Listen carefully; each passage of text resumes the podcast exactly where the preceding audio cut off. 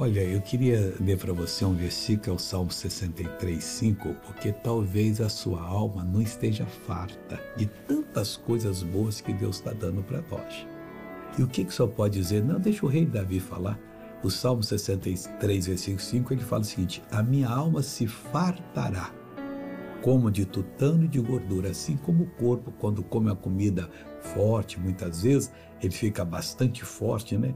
E aqueles guerreiros precisam disso, eles fazem muita ginástica, muito exercício para poder queimar as, vamos dizer assim, as gorduras, e eles ficam só com aquela força que o alimento dá. Então a nossa alma também tem que se fartar. É, fartar de quê? Da revelação da palavra de Deus, porque isso que vai fazê-la forte.